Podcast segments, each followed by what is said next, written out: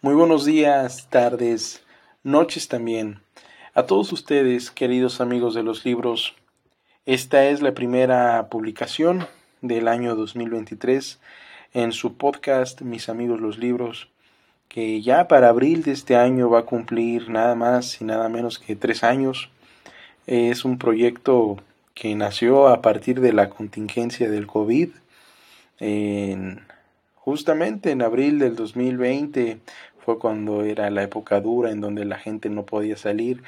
Y bueno, gracias a Spotify salió un aviso en Anchor en donde la publicación principal era date a conocer, date un espacio propio. Y qué bueno que a raíz de todo este tiempo a lo largo de todas las publicaciones que se han venido dando.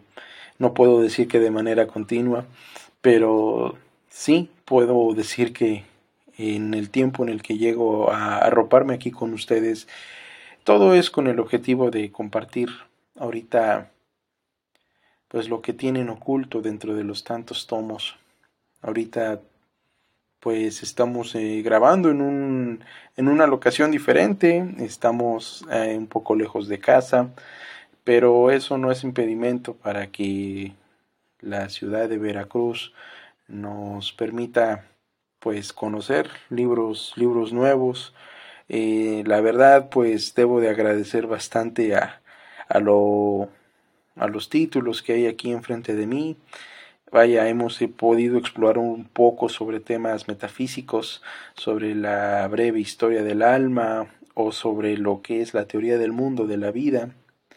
Eh, temas que para mí los he frecuentado muy poco, pero em, bajo este empirismo eh, llega la curiosidad, llegan también libros muy interesantes que se les dará su espacio sobre tan variados temas. Tengo aquí presente a José Ortega y Gasset, tenemos a los cuentos rusos, a las secciones de metafísica del mismo autor español, sin olvidar también a las raíces de, de este podcast que viene siendo la historia.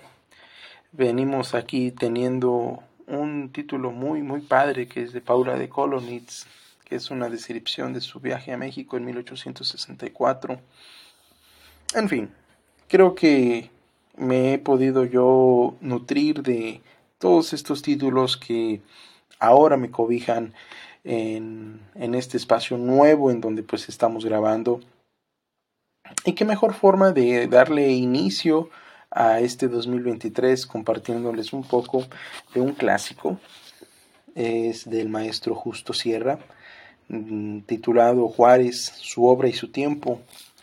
Este libro, en su primera edición, vaya, es un tomo bastante grande, eh, conmemorativo incluso, eh, pues hemos de recordar, ¿no? Eh, la primera edición es del año 1905 y pues el Partido Liberal tenía que formarse frente a las generaciones venideras de hecho, el, la, la, nota introductoria es para mí una de las partes que más enaltecen este libro porque justamente el maestro, el maestro de América, Justo Sierra, eh, hace esta conciencia de decir que el libro no va a ser pretérito para su tiempo y que para los mexicanos que vienen dentro de las nuevas generaciones tomarán este libro, que pues ahorita los vamos a compartir, para, vaya, hinchar de patriotismo, de conocimiento y sobre todo también del, del sacrificio que hicieron los tatarabuelos y es titulado A la generación que llega. Es simplemente para mí eh, media cuartilla pero realmente es una frase, un párrafo que llega a dilapidar cualquier escepticismo, eh, cualquier rasgo de abnegación contraria a, a los libros, vaya, pero va, va, a haber un momento en el cual también nos podamos acercar a la contraparte, ¿no? Existe en este mismo tiempo la, la lección del verdadero Juárez. Entonces, este libro corresponde a este contrapeso de Bulnes, de Francisco Bulnes, que en sí se necesitaba una imagen imparcial para poder calificar al benemérito de Oaxaca, perdón, de América. Entonces, eh, a la generación que llega, lo dice Justo Sierra, así de esta forma. A nuestros jueces de mañana, a la posteridad que toca nuestra puerta, a los que llegan en el último barco cargado de flores a la juventud y al amor, pero que, hombres muy pronto, y desde hoy, testigos de nuestras luchas, de nuestros triunfos discutidos y de nuestros desmayos, nos pedirán cuenta de nuestra obra de historiadores y de mexicanos.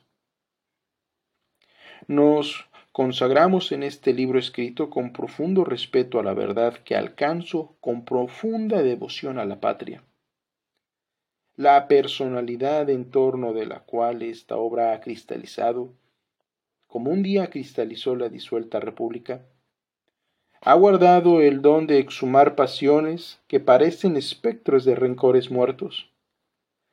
¿Acaso, por su imperturbable actitud moral, tan constantemente como su fisionomía lo ha dicho, tienta aún a la irreverencia de los incoclostas, que aspiran sólo a la actitud de los apóstoles que derrumban ídolos, atribuyendo el carácter de idolatría a toda gran creencia popular. Haga cada cual aquello que lo ponga de acuerdo con su conciencia. La mía me ha inspirado el afán de limpiar del negror del humo. Como decía Horacio, el gran representante de nuestro derecho en una época en que la República luchó para vivir y agonizó vencida. El gran indígena a cuya memoria la gratitud del país ha erigido un ara inconmovible. Y dedico esta labor a la juventud, porque la vida de Juárez es una lección, una suprema lección de moral cívica. Puedo engañarme, pero no sé engañar. Si este libro no fuese nacido de una sinceridad inmensa, no osaría consagrarlo a la generación que llega.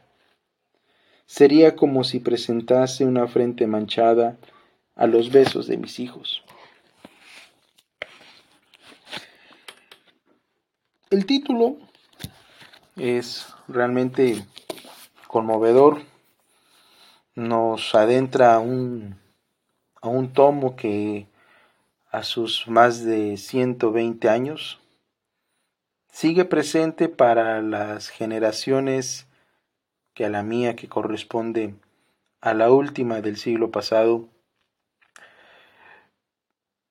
Un toque de reflexión y saber qué es lo vigente y qué ha sido lo pretérito. Lo que puede ser para mí una total afirmación es que la nota introductoria ensancha el espíritu y nos invita a tomar el libro con pasión.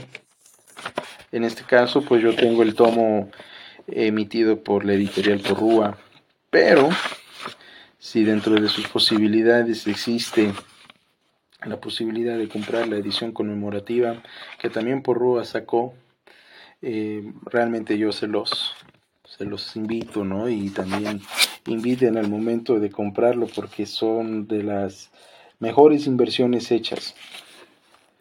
Tomaremos un tiempo para leer partes de sus capítulos, pero para mí me corresponde compartir, por ser la primera emisión del año, un poquito de lo que nos depara este 2023 a todos ustedes, queridos amigos de los libros, estén pendiente porque este año, en el próximo tercer aniversario, podremos tomar títulos que, más allá de la historia o de la filosofía, sean materia compartida insisto, para enaltecer el espíritu y siempre vigorizar que a pesar de los días más difíciles existe el final de ellos y qué mejor maestro que son nuestros amigos encuadernados.